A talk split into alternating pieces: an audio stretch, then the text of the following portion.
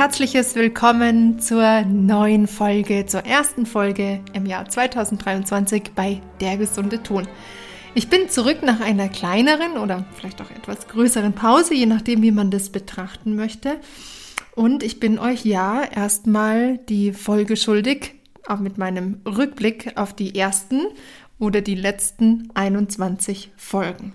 Schöner ist aber eigentlich die ersten 21 Folgen meines Podcasts, den ich jetzt schon seit gut eineinhalb Jahren, vielleicht sogar etwas mehr als eineinhalb Jahre, Juni 2021 habe ich begonnen. Das sind etwas mehr als eineinhalb Jahre. Und ich möchte so ein kleines bisschen durch jede Folge mit euch wandern und euch einen kleinen Bezug dazu vermitteln, oder ja einen Überblick vermitteln, was denn mein persönlicher Bezug zu den Themen jeder Folge sind oder ist. Denn vielleicht habt ihr ja schon festgestellt, dass der Podcast, trotz dass er sich der Musikergesundheit widmet, ja mit dem Vorsatz ganzheitlich ziemlich breit gefächert ist. Und mein Interessen- und Wirkfeld ist demnach auch genauso breit gefächert. Für alle, die mich noch nicht kennen, mein Name ist Veronika, ich bin Hornistin und noch so einiges mehr. Und dieses einige mehr ist, unter anderem bin ich Körper, Herz, Gehirn-Coach und ich arbeite ganzheitlich mit Menschen und Musikern daran, sie wieder in eine Funktionalität zu bringen. Sowohl geistig als auch körperlich als auch emotional. Das alles war mir aber im Juni 2021 noch nicht so klar. Das kam quasi im Gehen oder Laufen, hat sich der Weg unter meinen Füßen erschlossen. Und jetzt fangen wir gleich mal an mit der ersten Folge, die ich aufgenommen habe. Am 15. Juni ist sie veröffentlicht worden 2021 und das war meine Folge mit Dr. Professor Dr. sogar André Lee von dem Musikermedizininstitut in Hannover. Und mit ihm habe ich mich erstmal so allgemein einführend über die Musikermedizin, die Musikergesundheit und die Forschung hinter diesen ja, beiden Betitelungen und auch noch der Musikerphysiologie unterhalten. Es gibt nämlich einen Unterschied zwischen Musikphysiologie und Musikermedizin. Und was ich total spannend finde, was jetzt im Nachhinein sich für mich erschlossen hat und was mich auch antreibt, nochmal eine neue Folge mit Henley aufzunehmen, ähm, sein Hintergrund oder ein, eine seiner Forschungsbereiche ist die Erforschung von Feinmotorik beziehungsweise welcher Teil des Gehirns für die Feinmotorik zuständig ist. Zum Beispiel bei Streichern ähm, die Griffhand, also die, die, die linke Hand, die Finger, wie stark oder wenig stark ähm, die Seiten gedrückt werden. Also es gibt einen Teil im Gehirn, der das natürlich steuern muss und das ist, er hat als Beispiel, glaube ich, das Ei gebracht. Wenn man ein Ei eingreift, dann greift man ja nicht mit voller Kraft zu, sondern es gibt einen Teil im Gehirn, der eben ganz schnell berechnet, mit welcher Intensität oder Sanftheit man gewisse Tätigkeiten ausführt in dieser Feinmotorik. Und ich finde total spannend, ich habe nämlich dazu eine Studie gefunden, die sich mit diesem Teil im Gehirn, nämlich wer es genau wissen will, der Nucleus ruber, das ist ein, ein Teil im Mittelhirn, beschäftigt. Und da geht es bei dieser Studie, die ich gefunden habe, um die Erforschung von Parkinson-Krankheit. Und zwar der Einfluss von Emotionen ähm, auf Parkinson, weil es da auch um diesen Nucleus ruber geht. Finde ich total interessant. Und auch der Hintergrund, dass ich mich mit Emotionen beschäftige, treibt mich natürlich noch mehr an. Und ein paar wissen es vielleicht schon, ich bin ein totaler Gehirn-Nerd und auch ähm, lasse mich auch mittlerweile auf, den, auf dem Gebiet der Neurowissenschaften weiterbilden für angewandte Neurowissenschaften und finde das einfach total spannend und möchte das natürlich gerne an euch weitergeben, an alle, die es interessiert und vielleicht auch an ein paar, die noch nicht wissen, dass es sie interessiert. Vielleicht ist es einfach was, womit ich noch ein paar Türen und Tore bei dem einen oder anderen öffnen kann. Aber das war auf jeden Fall die erste Folge mit Dr. André Lee und wir sind da in diesen Bereich Musikergesundheit reingestartet. Dann ging es weiter. Mein nächster Gast war Uschi Hartberger. Uschi Hartberger kennen vielleicht einige von euch von der Hochschule in Würzburg. Uschi ist dort die Alexandertechniklehrerin. Sie lebt auch in Würzburg und sie ist auch meine Alexandertechniklehrerin damals gewesen. Ich war regelmäßig bei ihr im Unterricht und mit ihr habe ich mich natürlich über Alexandertechnik unterhalten. Und ich habe in meiner Zeit mit ihr immer wieder feststellen dürfen, dass Alexandertechnik nicht gleich Alexandertechnik bedeutet. Denn es ist immer abhängig von der Person und dem Hintergrund der Person oder auch der Personen, die dieses Feld miteinander beschreiten. Und bei der Uschi ist es immer sehr schön im Unterricht gewesen, dass es sehr individuell gestaltet ist. Es gibt oder gab keine Regeln, bei mir zumindest, sondern es war immer eher so ein Ansatz, offen für alles zu bleiben und zu sehen, was hilft. Und mit dem Gedanken, Alexander Technik kann erstmal nichts falsch machen. Und für alle, die da mehr erfahren möchten über dieses Thema und vielleicht schon öfter mal den Begriff Alexandertechnik gehört haben, für die kann diese Folge total schön und augenöffnend sein und vielleicht auch die ersten Schritte hin zur Alexandertechnik etwas leichter machen. Meine nächste Folge, die ich aufgenommen habe, war dann mit Christian Obermeier. Christian Obermeier ist ein Kollege, ein Musikerkollege von mir aus München. Er ist Pauker beim Münchner Rundfunkorchester und Mentaltrainer. Und der Christian beschäftigt sich vorrangig auch mit fernöstlichen Lehren und Philosophien und lässt diese Lehren und Philosophien eben und was er sich daraus als Essenz quasi fast schon gezogen hat, lässt er in sein Coaching und in sein Training mit einfließen. Und auch ziemlich handfest für den Alltag anwendbare Techniken oder, oder Herangehensweisen vermittelt er. Es war ein total schönes Gespräch mit dem Christian. Ähm, wir haben uns sehr bildhaft unterhalten. Ich kann mich noch an die Pferdedecke erinnern. Die Pferdedecke, die über allem liegt und die man doch vielleicht manchmal abnehmen kann oder sollte. Und bei ihm geht es ganz viel um Präsenz und Offenheit. Er arbeitet auch viel mit Musikerakademien. Ich glaube, wenn ich richtig informiert bin, ist oder war er in Dresden. Ja, genau bei der Orchesterakademie der Staatskapelle Dresden war er oder ist er wahrscheinlich auch noch. Und er hat einfach in dem Bereich ganz viel handfestes und anwendbares Werkzeug mitgebracht. Also für alle, die mit dem Thema Mentaltraining interessiert sind, bestimmt eine ganz interessante Folge. Die nächste Folge habe ich dann mit Milena Daniel aufgenommen und es war ein Spezialthema, eins meiner Spezialthemen, nämlich die Spiraldynamik. Und die Spiraldynamik ist eins meiner Felder, eins meiner Tools, mit denen ich arbeite und ist noch nicht so vielen bekannt. Und deswegen dachte ich mir, das passt total gut in so einen ganzheitlichen Podcast mit rein.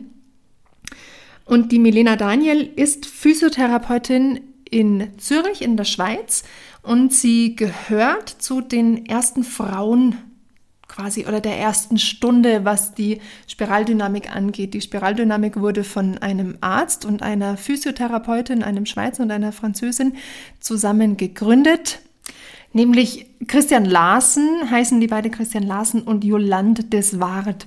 Das sind die beiden, die eben die Spiraldynamik gemeinsam gegründet haben. Und die Milena ist eine Dozentin, die sich ziemlich zu Beginn der Entstehungszeit der Spiraldynamik hat in diesem Feld ausbilden lassen und unterrichtet mittlerweile auch oder mittlerweile schon seit längerem und das Gespräch mit Milena war in der Hinsicht auch total spannend und interessant, denn sie selber hat eine Ausbildung der Musikermedizin in Freiburg absolviert und ist damit auch in dem Bereich, was die Arbeit mit Musikern angeht, sehr versiert und eben auch ausgebildet.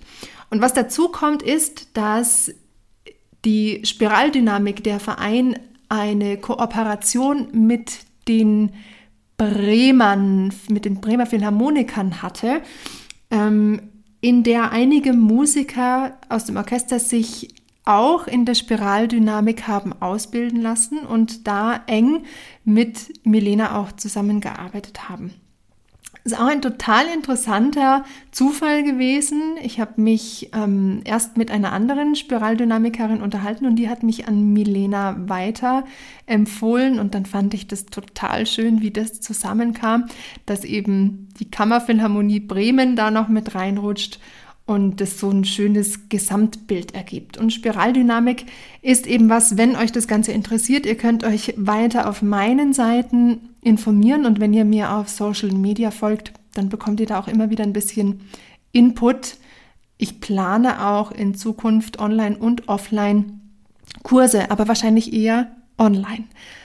Also, sollte das etwas für euch sein, was euch anfixt, wenn ihr die Folge anhört und mehr erfahren möchtet, dann schaut, wie gesagt, gerne auf meiner Website vorbei oder guckt mal bei Instagram, Facebook etc. vorbei. Die nächste Folge, Folge Nummer 5, ist auch im Ranking der momentan aktuellen Top-Folgen auf Platz 3.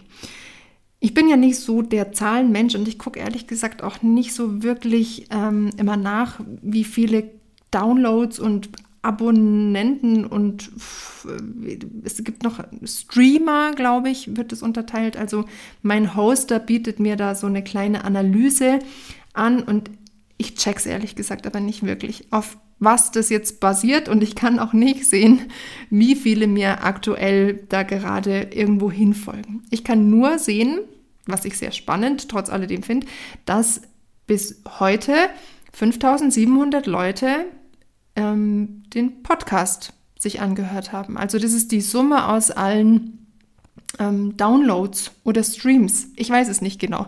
Ich Vielleicht ist es für manche, die das hören, jetzt lächerlich wenig. Ich finde das aber ziemlich cool, dass ich 5700 Menschen bisher erreicht habe.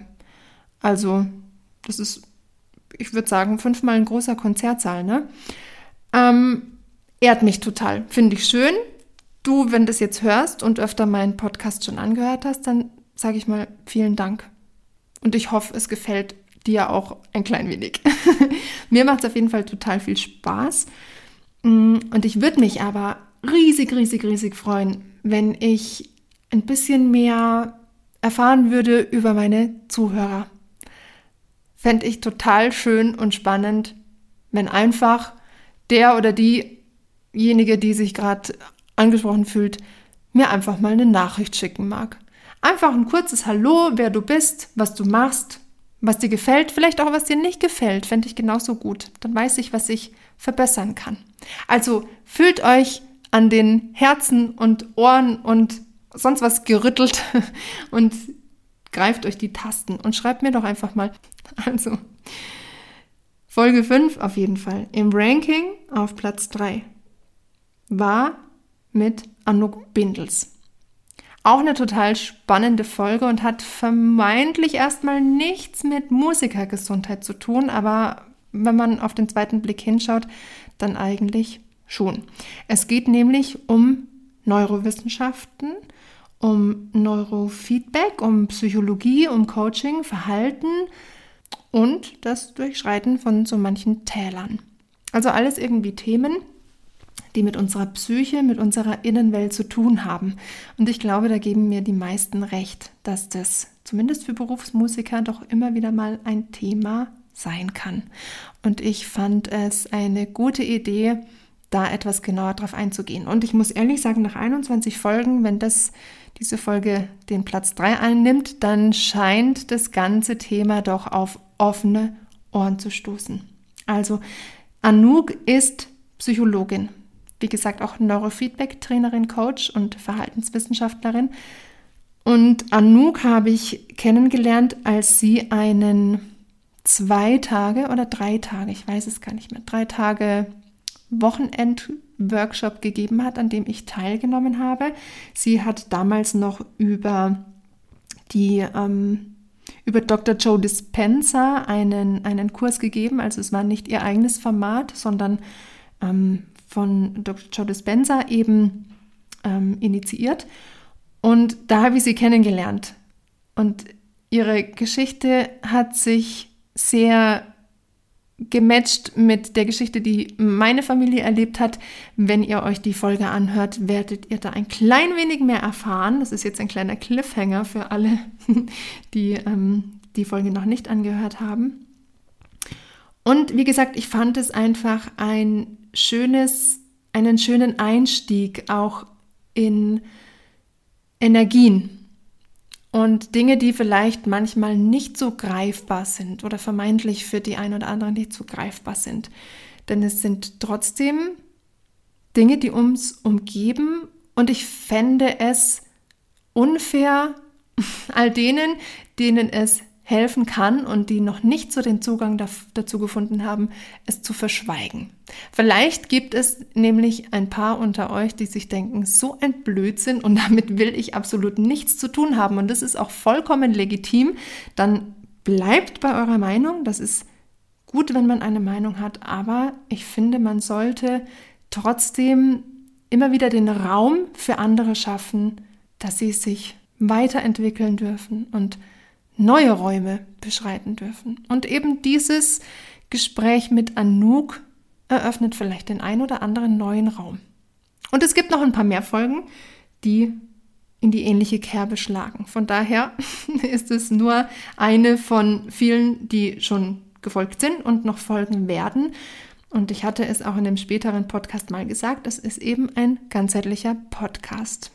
Manchmal muss man sich auch ein bisschen darauf einlassen können. Gut, das war es auf jeden Fall im Ranking zu Platz 3. Das war Podcast Nummer 5 und dann folgt Podcast Nummer 6 mit Florian Klingler. Und das ist die absolute Nummer 1. Die wurde von euch am oftesten, öftesten, meisten, wie auch immer, angehört. Florian ist Trompeter in München bei den Münchner Philharmonikern. Er hatte dort lange die Position des Solotrompeters inne Mittlerweile glaube ich, ist er Wechseltrompete oder ich möchte nichts Falsches sagen, aber seine Geschichte ist folgende. Er hatte während der Zeit seiner Solotrompetenposition eine ziemlich schlimme Ansatzkrise. Und ich muss mich hier nochmal bei ihm ganz explizit bedanken und meinen imaginären Hut ziehen vor dem Standing und vor dem ja, einfach dem, der tollen Art von ihm, da so offen darüber zu sprechen. Und ich bin nicht die Erste, mit der er da offen drüber spricht. Der hat schon vor mir ganz offen und transparent äh, seine Problematik nach außen getragen. Und er hat sich mit der Hilfe von Malte Burba wieder nach oben gerappelt. Und dieses Thema Malte Burba habe ich dann später, kommt dann auch noch im Anschluss in einer Folge noch genauer aufgenommen, weil ich dieses sehr kontroverse Thema unter uns Blechbläsern spannend finde. Ich mag's, wenn was kontrovers ist und ich werde hellhörig, weil ich nicht dazu neige, Dinge erstmal abzustempeln und plakativ ähm, niederzutrampeln, sage ich jetzt vielleicht mal ein bisschen provokativ. Ähm, ich bin sehr hellhörig, wenn es doch in so einer, in so einer ähm, brisanten Situation, wie sich der Florian auch befunden hat, geholfen hat. Und es war ja nicht die erste Anlaufstelle von ihm, sondern er hatte vorher schon ganz, ganz, ganz viel ausprobiert. Und für alle, die vielleicht selber in so einer kleinen Krise oder in einer größeren Krise stecken und sich schwer damit tun oder Angst vielleicht sogar davor haben, sich zu outen, Schwächen einzugestehen. Für die kann so eine Folge und so ein Gespräch so offen und so ehrlich und wirklich authentisch und nett, ohne jetzt die Florian unnötig Honig irgendwo hinzuschmieren. Es kann helfen. Und ich finde, vielleicht sollten wir noch öfter den Mut haben, so wie der Florian, offen und ehrlich über manche Dinge zu sprechen.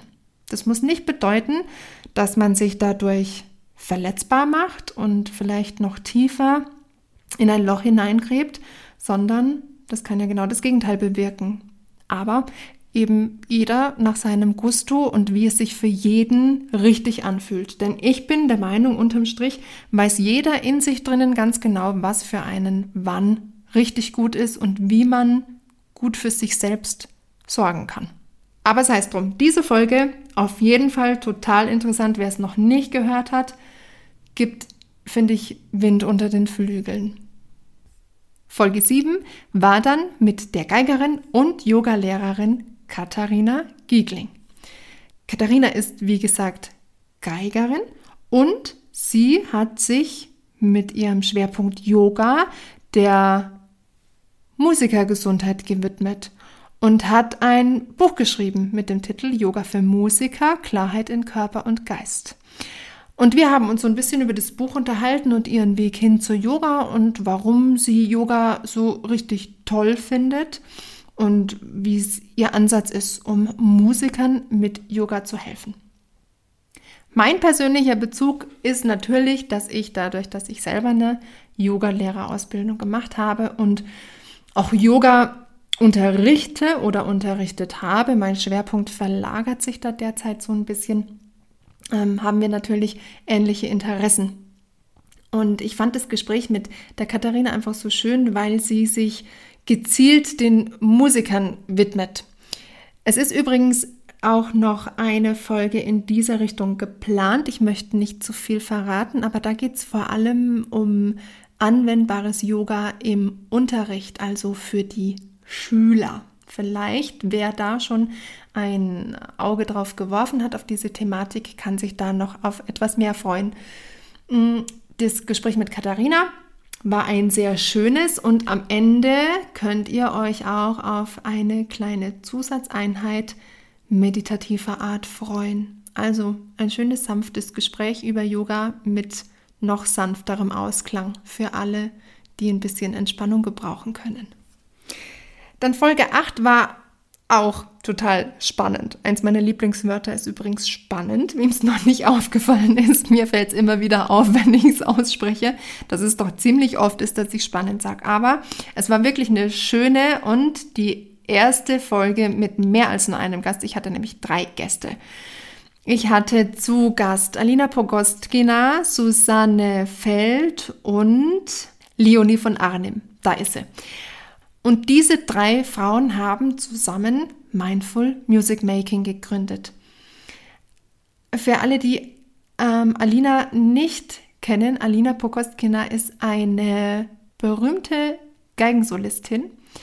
Und was interessant ist, ist, dass sie etwas kritischer auf ihre ähm, Musikerkarriere zurückblickt und mit eben Mindful Music Making eine, eine Mission hat, die Leben von Musikern, von Solisten etwas anders zu gestalten, als sie es selber erlebt hat oder erleben musste.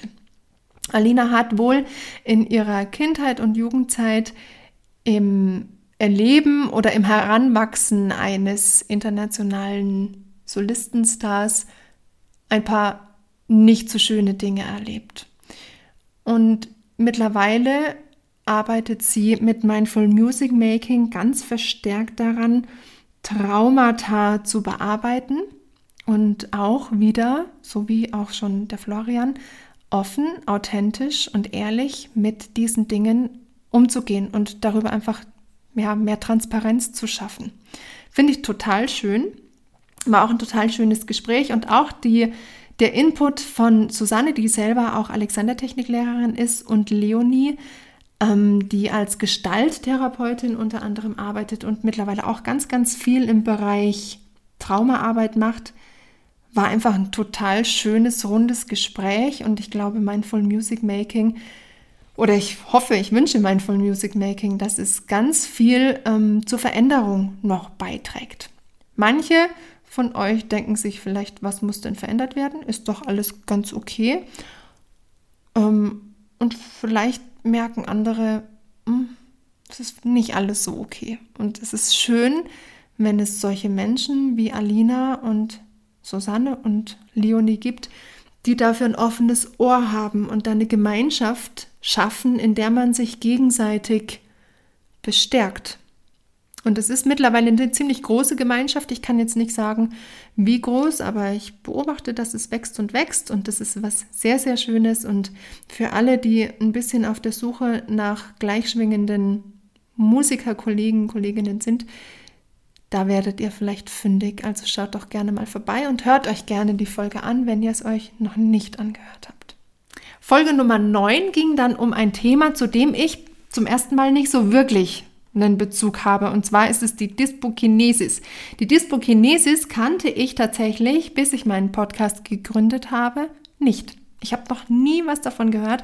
Und Dyspokinesis ist aber etwas, was ganz speziell für Musiker oder sagen wir mal, Bühnenkünstler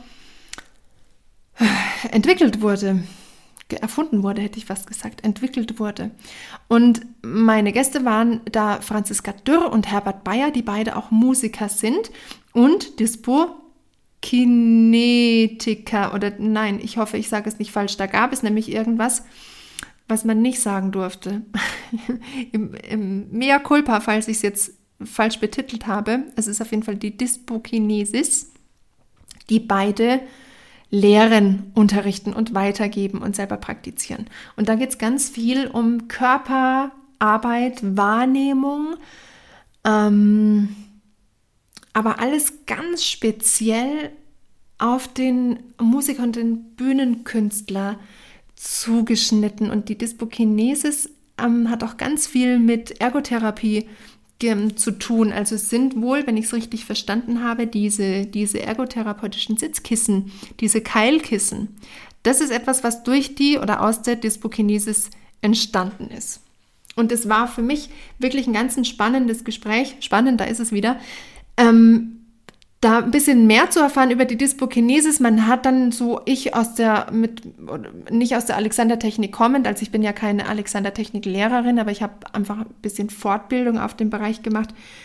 Ich fand es interessant, wie, wie ähnlich manche Sachen sind und wie es aber trotzdem nochmal aus anderen Blickwinkeln betrachtet werden kann. Und ich bin ein Fan davon, Dinge von anderen Blickwinkeln zu betrachten und immer wieder einen anderen Blick oder einen noch größeren Blick auf ein Bild zu werfen. Ich habe immer das Bild, dass man vor einem Bild steht und noch ein paar Schritte weiter zurückgeht, um noch mehr zu sehen. Andere nennen das vielleicht eine Adlerperspektive einnehmen, aber für mich ist es einfach immer der Blick vor dem Bild.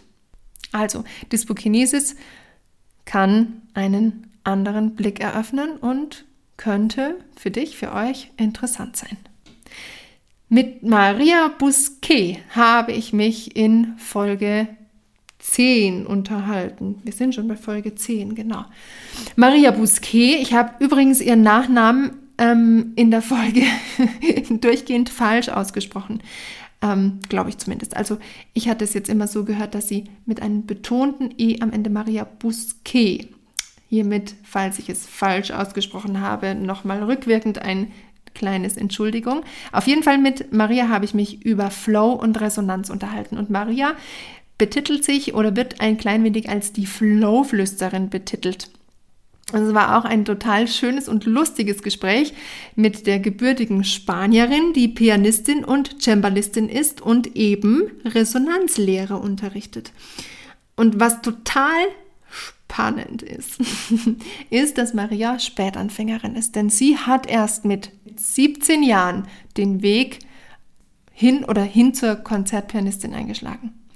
Also schon relativ spät für den ein oder anderen Kopf oder die ein oder andere Denkweise, aber es hat trotzdem richtig, richtig gut funktioniert. Und als Flowflüsterin oder als Resonanzlehre, Lehrerin zeigt sie eben ganz viele Wege auf, wie sowas möglich sein kann.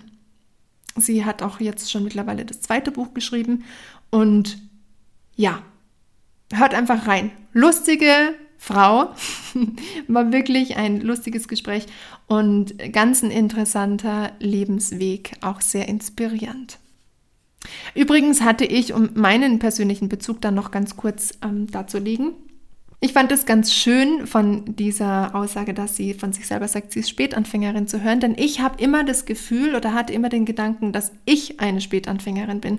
Denn ich habe auch erst relativ spät den Weg hin zum Studium gefunden. Ich habe zwar sehr, sehr früh angefangen, Horn zu spielen. Ich habe mit sieben schon, glaube ich, meinen ersten Hornunterricht bekommen. Manche fangen dann ein bisschen später an. Aber ich habe erst nach dem Abitur wirklich mh, mm, den Gedanken mal angefangen zu denken. Und dann hatte ich ja noch äh, meine zwei Jahre Berufsfachschule dazwischen. Also für mich kam auch alles irgendwie gefühlt sehr spät. Und deswegen fand ich das total nett, diese Parallele oder das von Maria auch so zu hören mit diesem Ausdruck Spätanfänger. Also für alle unter euch, die auch das Gefühl haben, ich bin zu alt, vielleicht kann ja dieses Gespräch zwischen mir und Maria euch so ein kleines bisschen über diesen Glaubenssatz hinweghelfen.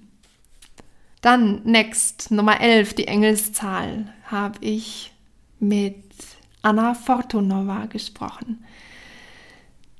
Das war auch ein total schönes Gespräch. Ich wusste erst nicht so richtig, worauf es hinausläuft und während dem Gespräch oder dem Vorgespräch hat sich eine total, ein total schöner Gesprächsfluss ähm, aufge, aufgebaut oder hat sich da vor uns aufgetan. Und ähm, ich konnte total viele Parallelen zwischen dem erkennen, was Anna als Musikwissenschaftlerin und Pädagogin macht und was meine Ansätze auf all meinen ähm, Feldern sind, was Körper, Geist und Emotionen und so angeht. Und das Interessante, was Anna eben macht, ist, dass sie als ähm, Dozentin oder als Pädagogin mit der Stanislav-Methode arbeitet. Denn die Stanislav-Methode, nein, nicht Stanislav, Stanislavski, wieder was falsch ausgesprochen, Stanislavski das kennen einige vielleicht auch unter dem Begriff Method Acting, was in Amerika eher der gebräuchliche Begriff ist, ähm, kommt aber aus Russland. Und die Anna, sie ist eben ähm, während ihres Studiums mit dieser Methode in Berührung gekommen durch ihre Doktormutter und hat dann angefangen, diese Lehre auf Musiker umgelegt weiterzugeben. Es ist aber auch genauso was für Nichtmusiker. Es bringt im Endeffekt Menschen, Musiker dazu, authentisch zu interpretieren. Und die Kunst des Interpretierens ist eben dann der zentrale Punkt von Annas Arbeit. Also Interpretation, wie man Stücke für sich interpretiert und dann auch vorträgt, ist total augenöffnend gewesen für mich. Ich hatte vorher schon irgendwie so ein, so ein ja, eine, eine Grund, ein Grundverständnis dafür oder, oder eine Grundhaltung dazu, aber es wurde jetzt durch das Gespräch mit Anna für mich nochmal viel, viel klarer, worauf es denn ankommt. Und ich finde es eine sehr, sehr schöne Arbeit, eben mit dieser Stanislavski-Methode. Ähm, da noch mehr Authentizität zu schaffen und es klarer zu machen. Und für alle, die vielleicht in ihrer Interpretation sich nicht so beheimatet fühlen oder das Gefühl haben, das bin nicht ich, das ist nicht meine, meine Version, denen kann vielleicht das Gespräch mit Anna und auch ein bisschen mehr Hintergrund zu Anna und der Kontakt vielleicht auch mit ihr da weiterhelfen. Also hört euch gerne die Folge an. Ganz, ganz ein spannendes Thema. Folge 12 und der zweite Platz auf dem Treppchen, also nochmal zur Erinnerung. Platz Nummer 3 war die Folge mit Anouk. Platz Nummer 1 war der Florian Klingler. Und jetzt kommt Platz Nummer 3 die Malte Burber Folge. Und die habe ich aber nicht mit Malte Burber aufgenommen, sondern mit dem Georg Birner. Wir haben uns über die Malte Burber Methode unterhalten, denn der Georg ist selber natürlich Schüler gewesen von Malte Burber und unterrichtet die Methode und arbeitet ganz eng mit Malte zusammen. Und der Georg ist natürlich auch Trompeter und es war finde ich ein ganz wichtiges Gespräch. Wie ich eben schon gesagt habe nach der Folge von Florian, ganz, ganz dringend unbedingt noch mehr auf die Malte-Burber-Methode einzugehen. Ich hatte es schon erwähnt, ich bin niemand, die mauern möchte und Dinge exklusieren will, sondern ich bin eher für ähm, Brücken schlagen. Und ich will jetzt nicht sagen, sich das Beste aus allem rausziehen, weil das ja dann auch bedeuten würde, dass man ähm, vielleicht nicht alles so toll findet. Und es würde wieder vielleicht bei manchen den Gedanken bestärken, dass Malte Burba nicht so toll ist, was irgendwie manchmal habe ich das Gefühl, so ein bisschen der unreflektierte Tenor bei manchen zu sein scheint, ohne sich wirklich mal damit auseinandergesetzt zu haben und vor allem auch mit den Menschen dahinter auseinandergesetzt zu haben. Denn wenn man sich die Geschichte von Florian anschaut und vielen anderen, die ähm, tief gefallen sind, sage ich jetzt mal, und die durch so eine Methode oder diese Methode wieder rausgefunden haben aus, aus so einem Irrwald, ähm, dann finde ich, ist plakatives Mauern nicht so angebracht. Also, ich möchte gerne Brücken schlagen und ich wollte informieren und ich wollte selber natürlich viel, viel mehr erfahren über die Methode. Ich habe mir dieses blaue Heftchen mal gekauft gehabt während meinem Studium und habe da auch so ein bisschen rumprobiert. Ähm, ich würde jetzt nicht behaupten, dass das ansatzweise irgendeine Art Erfahrungswert widerspiegelt, die ich die, oder den ich haben könnte, wenn ich leibhaftig bei einem Kurs bei ihm mitmache oder bei einem seiner Schüler. Ähm, aber ich behaupte von mir mit meinem Fachwissen, was ich als Hintergrund habe, dass ich mich da schon ganz gut habe reinfühlen können. Und viele Dinge mache ich genauso oder ähnlich. Ähm, Erkläre es mir vielleicht nur mit anderen Worten. Ja, und da, glaube ich, ist so ein bisschen diese, diese feine Linie, die ich da beschreite. Ähm, ich könnte mir vorstellen, wenn mich Malte Burber so sprechen hört, dass er nicht begeistert wäre, weil es ja nicht konkret das ähm, oder weil ich nicht konkret das befolge, was er sagt. Und ich kann den Gedanken und den Impuls und sein Bedürfnis dahinter nachvollziehen, dass man diese Schritte befolgt, wie er sie vorgibt. Macht für mich auch ein Stück weit Sinn. Aber Menschen sind halt einfach unterschiedlich. Das kommt einfach dazu. Also ihr merkt schon, je mehr ich rede, es ist, es ist ein, ja, es ist einfach ein, ein, ein schneidiges Thema. Ne? Ich stehe zum einen sehr hinter vielen Sachen und kann, sehe aber noch ganz, ganz viel weiteres. Da ist wieder mein größerer Blick auf das Bild und sehe das als einen Teil von vielen. Glaube aber, wenn jemand in so einer Krise steckt, wie sie jetzt eben Florian und Co erlebt haben, dann kann es ganz gut sein, wenn man mal eine Zeit lang zumindest so, eine, so einen ganz klar definierten Stufenplan durchläuft. Und das hat Malte Burber meiner Meinung nach einfach echt gut durchdacht. Kann ich jetzt nur so sagen.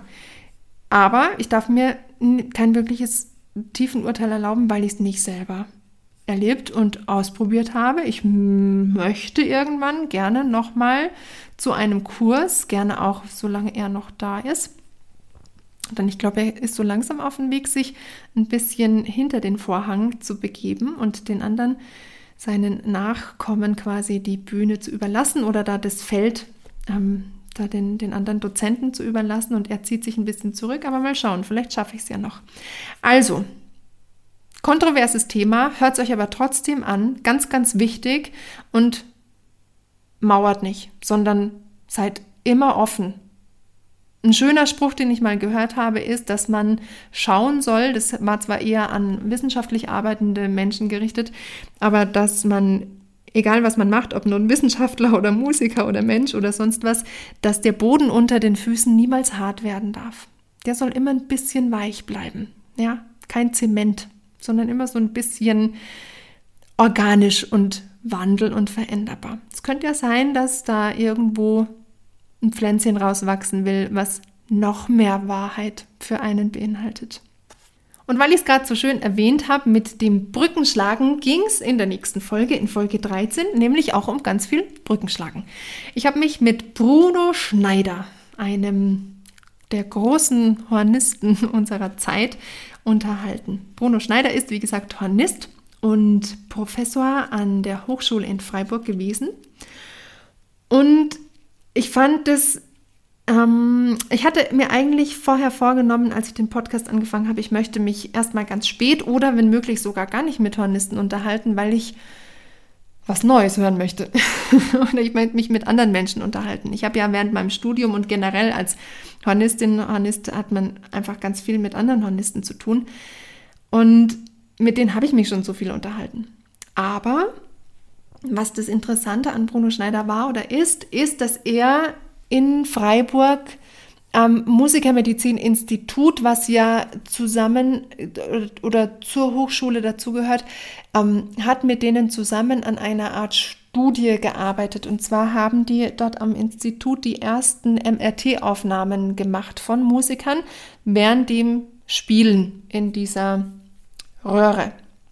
Und der Bruno war eben ähm, einer der Blechbläser oder ich glaube auch der einzige Blechbläser, der dann mit so einem modifizierten Horn da drinnen lag. Und dann wurden da Aufnahmen von ihm gemacht, von seinem Innenleben, von dem, dem Kopf natürlich, der Zunge, der ganzen ähm, ähm, Physis im Mundraum, die man natürlich nicht sieht, wenn jemand normal spielt. Und auch von seinem, von seiner Zwerchfellbewegung und es sind natürlich alles Themen, die mich auch total interessieren als ähm, ja, Körperarbeitende und, und äh, an, an Anatomie und diesen funktionalen Abläufen Interessierte.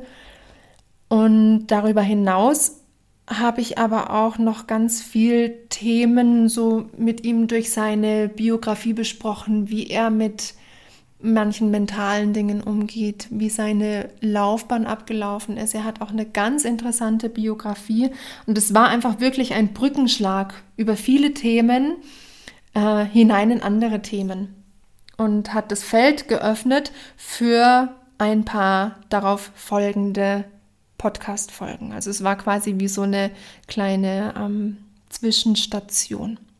Aber eben, wie gesagt, sehr, sehr spannend. Das Leben von Bruno Schneider und seinen Bezug zu Musikergesundheit und Co. Und ein Brückenschlag ging dann auch gleich in die nächste Folge rein, nämlich Folge 14 mit der Physiotherapeutin und Oboistin Sophie Stahl und einem Megathema, nämlich Zwerchfell und Beckenboden. Und Zwerchfell und Beckenboden gerade für uns Bläser, Blechbläser total wichtig. Für alle wichtig. Also Beckenboden ist was, was ähm, gerade für Frauen ja ein super ähm, Thema ist und Zwerchfell geht uns alle an, weil wir alle beim Atmen unser Zwerchfell benutzen. Das ist einer unserer Hauptatemmuskel und die Sophie hat sich da als Physiotherapeutin eben sehr auf diese beiden Themen spezialisiert. Mittlerweile hat sie auch noch das, ähm, ihr Repertoire auf den Ansatz, die Ansatz- und Gesichtsmuskulatur erweitert.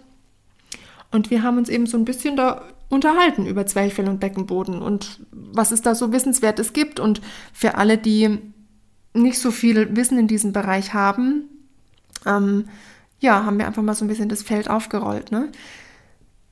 Ich finde es, mich fasziniert Anatomie. Ich finde unseren menschlichen Körper den absoluten Wahnsinn, genauso wie unser Gehirn, genauso wie alle anderen Systeme, die in uns wirken, vom Lymphsystem übers Nervensystem, übers Blut, alles. Also ich bin einfach, wie gesagt, fasziniert und Zwerchfell und Beckenboden sind einfach zwei Sachen, die man nicht gut genug kennen kann.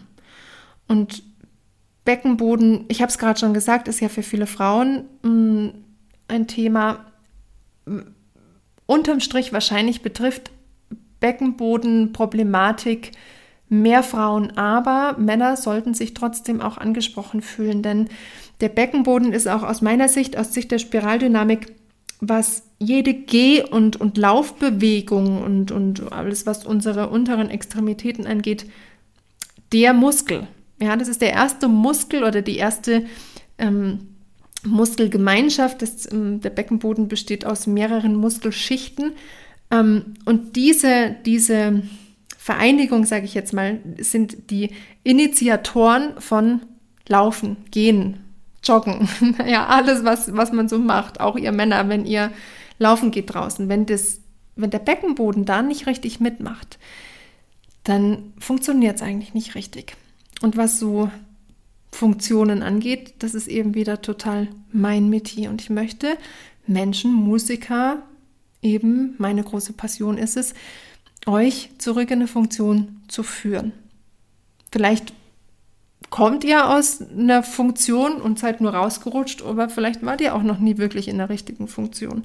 Und wenn man mal versteht, was der Beckenboden für eine zentrale Rolle spielt, eben bei diesen ganzen Bewegungsformen und dann darüber hinaus auch noch die Atmung betreffend, dann merkt man schon, dass man vielleicht etwas mehr Augenmerk darauf legen kann und da total viel Potenzial versteckt ist, auch fürs Musizieren.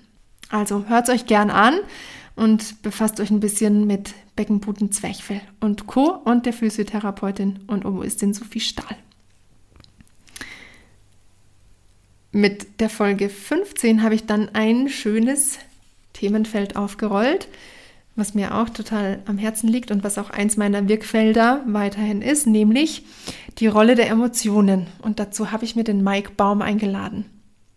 Und der Mike Baum ist ein Lehrtrainer im Bereich von M-Trace. Also er hat eine Akademie gegründet, in der er M-Trace lehrt und weitergibt und hat auch die Konzertreihe Coaching in Konzert gegründet. Also zwei super tolle Sachen. Ganz kurz zu M-Trace ein paar Worte. Ähm, ich bin auch in M-Trace ausgebildet und das ist eine relativ junge Coaching-Form, die sich integratives Emotionscoaching auch nennt. Und da geht es ganz viel eben um Emotionen und die Rolle von Emotionen zu verstehen. Und wir haben in dieser Folge, in dem Gespräch, uns über so ein paar Rollen von manchen Emotionen unterhalten. Und eins meiner Themen, worauf ich immer wieder poche, ist das Thema der Emotion Verachtung. Ähm, und Verachtung klingt ähm, auf den ersten Moment erstmal sehr krass und vielleicht denkt man sich beim Zuhören, ach, was Verachtung, wovon rede die gerade? Damit habe ich doch nichts zu tun. Aber Verachtung ist der Überbegriff für ähm, alltägliche Dinge, wie wenn man etwas abtut, Verhalten von jemand anderem oder wenn man sich so ein bisschen über jemanden stellen muss, damit man sich besser fühlt. Also es lohnt sich wirklich in die Folge reinzuhören, wenn man die Rolle der Emotionen etwas besser verstehen möchte. Und man kann, wie auch schon bei Spiraldynamik, sich auch hier ganz viel auf meiner Seite ein bisschen drüber informieren und auf meinem Social Media Kanal ähm, werde ich auch immer wieder Hilfreiches dazu posten. Und auch in dem Bereich bin ich an der Arbeit, Kurse zu erstellen. Wenn du also Interesse hast und informiert bleiben willst, dann kannst du dich auch zusätzlich in meinen Newsletter eintragen. Dann bist du immer aktuell auf dem neuesten Stand. Aber nochmal zum Gespräch jetzt von Mike und dem Coaching in Konzert. Dieses Format Coaching in Konzert ist, sind eben Konzerte, in denen der Mike eigenkomponierte Lieder mit eigengeschriebenen Texten vorträgt, selbst singend und Klavier spielend. Und es führt durch eine Art Coaching-Prozess. Also die Zuschauer, die Gäste oder besser gesagt die Coaches auch noch in dem Fall sitzen im Publikum und durcharbeiten mit Mike zusammen anhand von einem Leitfaden ja, Emotionen. Und da kann ganz viel Gutes passieren. Also eine richtig coole Idee und sehr unterstützenswert. Also hört gern rein und beschäftigt euch mit euren Emotionen. Denn Emotionen sind nämlich ganz, ganz aktuell bei dem Thema Geld. Ja, Musiker und Geld, das ist so eine Sache und darüber habe ich mich unterhalten über das Thema Money Mindset und Musikerleben mit der Sandra Janke. Die Sandra ist Sängerin, steht seit über einem Jahrzehnt als Solistin auf Opern- und Konzertbühnen und macht aber noch weitaus mehr als das. Denn sie hat sich neben der Tätigkeit als Künstlerin dem Artist Leadership gegründet oder sie hat das Business Artist Leadership gegründet. Und sie hat die Mission, eben Künstler, Künstlerinnen mit dem Thema Geld mehr in Verbindung zu bringen und möchte, dass im Kreativbereich arbeitende Menschen zu Geld kommen, um es ganz klar auszudrücken. Sie will, dass Künstler Geld verdienen. Und das ist eine total coole Sache. Denn Geld kann man ja immer gut gebrauchen. Und was uns da manchmal so ein bisschen im Weg steht, ist eher unsere Beziehung vielleicht zu Geld, unsere Glaubenssätze, die dahinter stehen könnten und, und, und. Und die Sandra hat da sich richtig, richtig eingehend damit beschäftigt, was eben da dem Ganzen im Weg steht, dass man noch nicht zu Geld gekommen ist und was man tun kann, damit man endlich zu Geld kommt. Und die hat eine richtig große Passion, man merkt es total in dem Gespräch. Und es war wirklich auch eins von meinen ähm, Lieblingsgesprächen, weil es irgendwie gefunkt hat währenddessen. Und sie hat ein kleines Freebie auch mit angehängt. Wenn ihr euch die Folge anhört und in die Beschreibung reinklickt, dann könnt ihr, habt ihr noch Zugriff auf dieses Freebie. Also, für alle, die ein bisschen mehr Geld gebrauchen können und die das Thema interessiert, hört doch mal rein. Folge 17 mit kirchlicher ähm, Glockenumrahmung. Ich hoffe, die Kirchenglocken stören nicht allzu sehr. Folge 17 habe ich aufgenommen mit Dorothea Gädecke. Dorothea Gädecke ist Stimmtherapeutin aus Freiburg und kam aber erstmal als Schauspielerin oder ist immer noch Schauspielerin auf den Brettern der Welt. Über ähm, Sprecherin fürs Radio und singenderweise ähm, hat sie auch ganz viel Erfahrungen mit Musik. Und irgendwann kam eben der Wunsch in ihr auf, dass sie mehr wissen und mehr verstehen möchte. Ähnlich wie bei mir. Und deswegen hat sie erstmal die ganzheitliche Ausbildung oder die Ausbildung nach dem ganzheitlichen Prinzip von Schlafhorst Andersen absolviert und dann noch weitergehend beim Lichtenberg Institut. Was diese beiden Begrifflichkeiten beinhalten, hört ihr in der Folge. Ich werde jetzt nicht allzu sehr auf Schlafhorst Andersen und Lichtenberg eingehen. Ich kann nur so viel sagen, das Lichtenberg-Institut hat mich auf jeden Fall sehr angefixt. Irgendwann werde ich auch dort äh, vor der Tür stehen und ähm, teilnehmen an dem vielfältigen Angebot. Denn es ist Wahnsinn, was man dort alles lernen kann. Ich war wirklich fasziniert und es hat mich total gefreut, dass ich da in der Dorothea so eine auch äh, breit aufgestellte, mit so einem offenen Blick und so vielfältig erlernte oder erprobte, ich weiß gar nicht, wie ich sagen soll, einfach breit aufgestellte Frau in dem Bereich ähm, dazu Gast hatte. Da geht es in dem Gespräch ganz viel um Klang und Klangforschung und wie, wie wir mit unserer menschlichen Stimme umgehen sowohl als Künstler, als Sänger, Sängerinnen, aber auch so als normaler Mensch. Ne? Ähm, also die Stimme und sich mit seiner eigenen Stimme auseinanderzusetzen, ganz interessant, um es mal nicht widerstanden zu nennen. Also wirklich eine schöne, schöne Folge und ja, wie gesagt, Lichtenberg-Institut wird vielleicht auch in Zukunft nochmal ein Thema bei mir sein, wenn ich mich selber eingehender damit auseinandergesetzt habe. Und dann kam schon mit Folge 18 meine erste Solo-Folge. Ein bisschen aus der Not heraus, weil ich Termine nicht ganz klar bekommen habe mit Gästen und dann wollte ich nicht, dass ein Monat Pause entsteht und habe dann gemerkt, ha ja, Folge 18 passt ganz gut. Mit 18 wird man ja so ein bisschen erwachsen. Da kann ich doch mal alleine vor die Haustür gehen und ein bisschen was über Lampenfieber erzählen. Und ich habe eine gute Stunde gesprochen über allem, was mir aus meiner Sicht des Emotionscoachings und Gehirncoachings zu Lampenfieber einfällt. Auch mit dem Hintergrund von NLP und NRP. Ich bin auch da ziemlich breit, wie du vielleicht jetzt schon gemerkt hast, ähm, aufgestellt und ausgebildet und finde es einfach schön, den Zauberwürfel immer wieder aus allen möglichen Blickwinkeln zu betrachten und da rumzudrehen und ähm, ja, nach den besten Wirkfaktoren zu suchen. Vielleicht hilft es dir ja, ein bisschen was aus einer anderen Sichtweise über Lampenfieber zu hören und vielleicht verstehst du ein bisschen mehr und vielleicht bist du danach noch ein bisschen mehr an den ein oder anderen Themen interessiert. Lass es mich gerne wissen. Also, wie schon ganz am Anfang gesagt, schreib mir doch gern, komm mit mir in Kontakt und teil mit mir, was dir gefällt, was du brauchst, was dir fehlt und was ich mit meinem Podcast vielleicht noch ein bisschen mehr beitragen kann. Dann Nummer 19, Folge 19.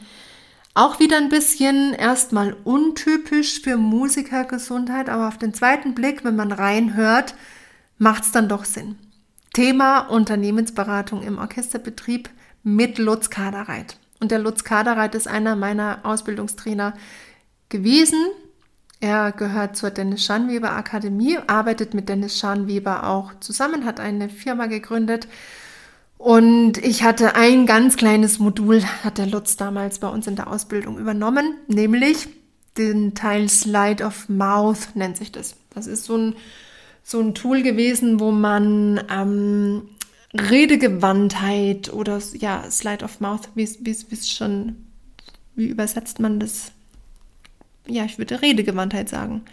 Also da geht es so ein bisschen darum, dass man eloquent auf Dinge reagieren kann und ähm, Argumente aushebelt, aber nicht auf eine manipulative Art und Weise, sondern hinterfragend und dahinterblickend verstehen, was die Motive meines Gegenübers wirklich sind.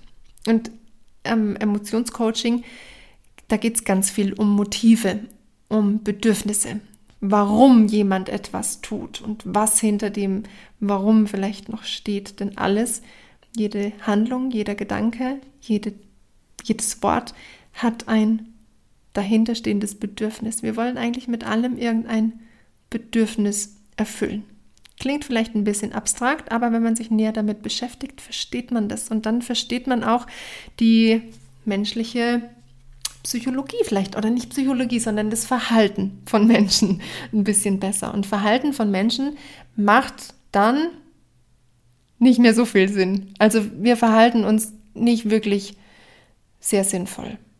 Und wenn wir alle ein bisschen mehr geschult werden oder wären in dem Bereich, dann wäre Miteinander leben und Kommunikation um einiges schöner und leichter. Und eben mit so einem Gespräch mit Lutz Kadereit und mit jemandem, der Unternehmensberater ist, wie es eben Lutz auch unter anderem ist, wollte ich so ein bisschen dazu beitragen oder dazu aufmerksam machen, wie wir unser Miteinander besser gestalten können. Denn es fängt meistens mit uns selber an und führt hin zu einer guten Kommunikation und endet idealerweise in einem guten, gesunden Miteinander. Und es hat nichts damit zu tun, dass wir ähm, uns nur noch umarmen und Herzen und alle lieben. Das mache ich nämlich auch nicht. Ähm, es ist ganz normal, dass man, dass es Menschen in, in einem Leben gibt, auch in meinem Leben, die ich nicht umarmen möchte und die ich da eigentlich auch ein bisschen außen vor haben möchte. Und das ist ganz, ganz normal. Das ist nichts Schlechtes. Das ist ein psychologisches ähm, Hygieneverhalten, könnte man fast schon sagen. Denn wenn wir das nicht machen würden, wenn wir dieses psychologische Hygieneverhalten nicht hätten, wenn wir nicht uns abgrenzen wollen würden von manchen Dingen, dann wäre das genauso, als würden wir unser körperliches Hygieneverhalten nicht achten. Dann wären wir ja dreckig die ganze Zeit und hätten nicht das Bedürfnis, mal in die Dusche zu gehen oder uns mal die Hände zu waschen. Und das hält ja Tür und Tor offen für weiß Gott was. Ja, also man kann das im übertragenen Sinne auch ein bisschen so sehen. Und wie gesagt, es ist nichts Falsches, sondern wenn man die Mechanismen hinter menschlichem Verhalten versteht und darüber auch versteht, wie Kommunikation dann funktioniert, dann macht es vieles viel leichter. Und eben nochmal, wie gesagt, jemand wie Lutz hilft da ganz viel und ähm, meine Passion ist es auch, da weiter zu helfen, dass Zusammenleben und Zusammenarbeiten noch besser funktioniert, als es eh schon tut bei euch. ich weiß, dass es bei euch eh schon richtig gut ist. Also, hört mal rein, auch wenn ihr da vielleicht bisher einen kleinen Bogen drum gemacht habt, es lohnt sich. Ist wirklich eine coole Folge. Die nächste Folge, genauso cool, aber ganz eine andere Richtung. Wobei, ich glaube, dass das für den Lutz auch eine total coole Folge gewesen wäre und er hätte auch da sehr viel beitragen können. Die Folge war nämlich Folge 20 mit Maike Leluschko und die heißt ganzheitlich Leben und musizieren eben mit Maike Leluschko. Und die Maike ist eine ganzheitliche Frau, Sängerin. Sie ist Sängerin von Beruf und ich bin über Social Media auf sie aufmerksam geworden und das hat mich irgendwie sehr angetan und inspiriert. Erstmal ihre Art. Ich bin fasziniert von, von, von, der, von der ruhigen und angenehmen Art von der Maike und ähm, ja, habe eben über Social Media so ein bisschen Einblick bekommen in ihr Leben, wie sie an Dinge rangeht. Sie war auch ähm, unter anderem auf Reisen, auch währenddessen wir den Podcast aufgenommen haben, war sie noch im Ausland. Und ich fand es einfach einen, einen total schönen Blickwinkel aus, aus ihrer Warte und wollte euch das nicht vorenthalten und habe mich mit Maike ganz viel über ihr Leben unterhalten, über die Art und Weise, wie sie Krisen nimmt, denn sie hat auch Krisen erlebt. Sie hat nämlich als Sängerin, als ganz, ganz junge, noch vor dem Studium junge Frau, die Schilddrüse rausbekommen. Und das ist ja eigentlich was, was für so manche Sänger eine Horrorvorstellung ist. Und die Maike hat es aber total gut gemeistert und ist nach wie vor wohl für die Ärzte, die mit dieser Operation und diesem ganzen Prozedere darum herum zu tun hatten, ähm, ist sie so ein kleines Phänomen. Sie hat auch, wie sie im Podcast beschreibt, von dem damaligen Professor, der, ähm, der ihren Fall bearbeitet hat, hat sie nochmal eine Nachfrage bekommen, wie fasziniert er davon ist, was sie alles mit, ja, mit, mit diesem Eingriff in ihre Stimme ähm, trotzdem erreicht hat und wie ja, wie toll sie einfach singen kann. Man muss es einfach so sagen. Also ich finde die Stimme von Maike auch wunder wunderschön. Ich oute mich hier jetzt einfach als Fan. Ähm, genau. Wirklich eine inspirierende Folge und eine Folge, die noch in ganz, ganz viele andere ganzheitliche Ecken reingeht, denn die Maike ähm, arbeitet auch seit nicht allzu langer Zeit zusammen mit einer anderen Frau, nämlich Loredana Morleo. Und die Loredana kommt aus einem ganz, ganz anderen Bereich, die eher etwas aus dem Energiebereich, sage ich jetzt mal, ähm, zu verorten ist. Und es ist eine ganz schöne Kooperation, die die beiden da zusammen haben. Man meint nicht, dass sie sich erst so wenige Jahre kennen. Man hat eher das Gefühl, dass sie schon sehr, sehr lange Weggefährtinnen sind. Und das sind Themen wie Astrologie, Energiearbeit, Glaube, Freude. Vielleicht klingt erstmal für ein paar von euch nach Neuland. Aber vertraut mir. Lasst euch drauf ein, hört doch mal rein in die Folge. Man kann nur mehr an Erfahrung dazu gewinnen. Und hinterher kann man dann meinetwegen sagen, nee, ist nichts für mich. Aber vorher immer gleich zu sagen, ach nee, brauche ich nicht, weiß nicht. Vielleicht wollt ihr mal reinhören, wenn ihr es noch nicht gemacht habt. Wenn ihr es schon gemacht habt und die Folge hat euch gefallen, dann freut es mich tierisch, weil ich kann bei ganz vielen oder eigentlich bei allen Dingen mitgehen. Ich habe selber einen großen Bezug zu Astrologie und Energiearbeit, aber immer mit beiden Füßen am Boden. Das finde ich ist ganz, ganz wichtig, dass man verwurzelt ist wie ein Baum und nach oben wachsen kann.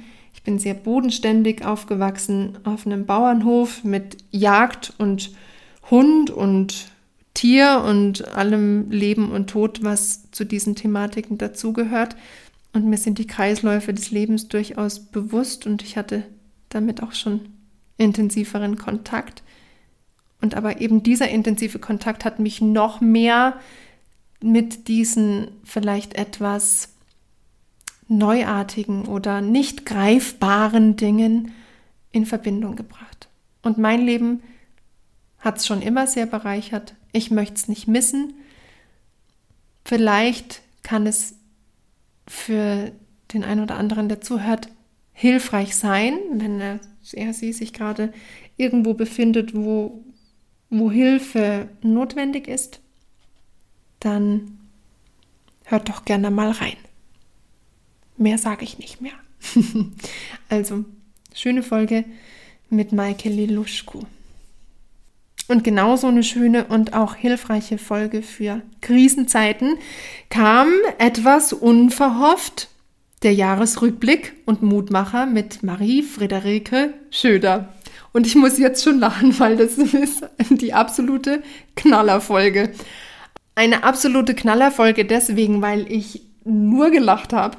Es war wirklich sehr, sehr, sehr, sehr amüsant und die Rike ist einfach ein von Leben sprühender Mensch, die auch echt schon viel erlebt hat im Leben, die Grenzerfahrungen gemacht hat, vielleicht manchmal auch noch macht, würde sie mir jetzt bestätigen, wenn sie neben mir sitzt, aber die auch genauso ein super Stehaufmännchen ist und eine Wahnsinnsgeschichte hat. Und es kam eben unverhofft, weil ich hatte eigentlich vor, im Dezember eben diese Folge, die ich jetzt hier aufnehme, meinen Rückblick auf die 21 oder damals die 20 ähm, ersten Folgen zu machen. Und dann kam mir die Rike etwas netterweise dann doch dazwischen, weil es hat echt gut gepasst.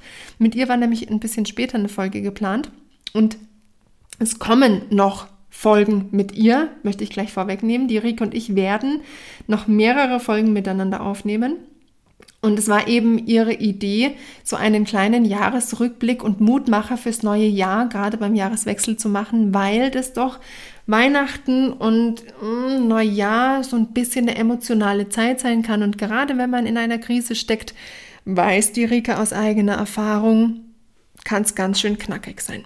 Und jetzt ein bisschen eben, warum die Rike das weiß.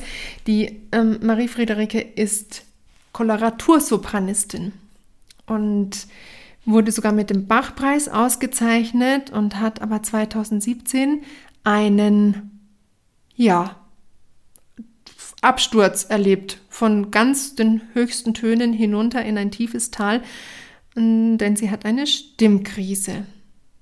Und ich möchte es jetzt mal in der Vergangenheit formulieren, sie hatte eine Stimmkrise, denn ich bin auch so jemand, ähm, ich achte oder versuche immer sehr darauf zu achten, wie ich meine Sätze und Worte formuliere. Und ich möchte hier nicht weiterhin untermauern, dass die Rike in einer Stimmkrise drinnen hockt, wie so ein Huhn im Nest, sondern wenn man es eher in der Vergangenheit formuliert, dann ist doch gefühlt mehr Raum für Entwicklung. Und die Rike hat sich entwickelt. Die, die Marie Frederike, also Rike sagt ich lieberweise zu ihr, ähm, geht mir ein bisschen lieber von der Lippe. Ähm, die Rike ist natürlich erstmal ein bisschen in ein Loch reingeschlittert und hat dann aber den Mut gefasst, sich Hilfe zu holen und ist an so viele Türen gerannt und hat so viel ausprobiert, dass sie mittlerweile feststellen musste, dass da in der Sängerwelt, laut ihrer Aussage, ich kann es nicht ganz so beurteilen, aber sie muss es ja wissen, viel Unwissenheit unterwegs ist, um es mal mit ihren Worten auszudrücken.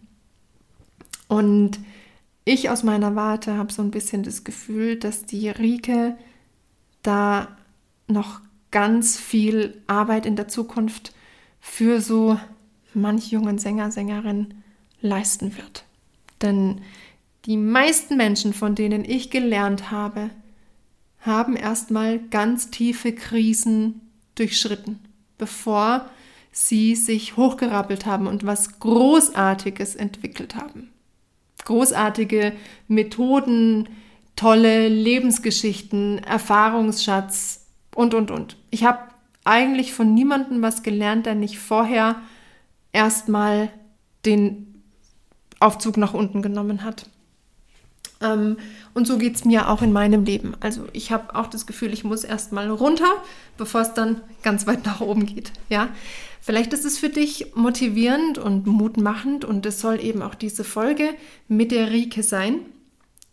Mehr von der Friederike bekommt man, wie gesagt, in Zukunft hier bei mir, kann man aber auch über den Kanal What's Opera Doc bekommen. Denn die Friederike hat sich über diesen YouTube-Kanal, der von Elisabeth Kuhlmann gegründet würde. Elisabeth Kuhlmann, für wen das kein Begriff ist, ist eine berühmte Sängerin aus Österreich. Ähm, und über diesen eben diesen Kanal hat sie sich öffentlich geoutet und es wurde auch ein eingehendes Interview vom SWR, ein Feature über die Rike veröffentlicht. Also genauso wie der Florian Klingler geht die Rike richtig nach vorne und outet sich und macht das Thema laut und publik und mit ganz viel Mut öffnet sie da so eine Tabukiste gleich mit mehreren Themen, die da beinhaltet sind. Ich freue mich auf die Folgen mit ihr in der Zukunft und ich freue mich auch auf die Themenfelder, die sie erschließt, denn durch die Friederike bin ich ähm, noch mehr auf die Thematik Gesang, Stimme ähm, und den ganzen Stimmapparat gekommen und habe jetzt Kontakt oder muss den Kontakt wieder suchen. Das ist leider mit meiner kleinen Jahresanfangspause ein bisschen ähm, nach hinten gerutscht. Ähm, ich habe den Kontakt über eine Spiraldynamikerin hin zu einer Logopädin bekommen.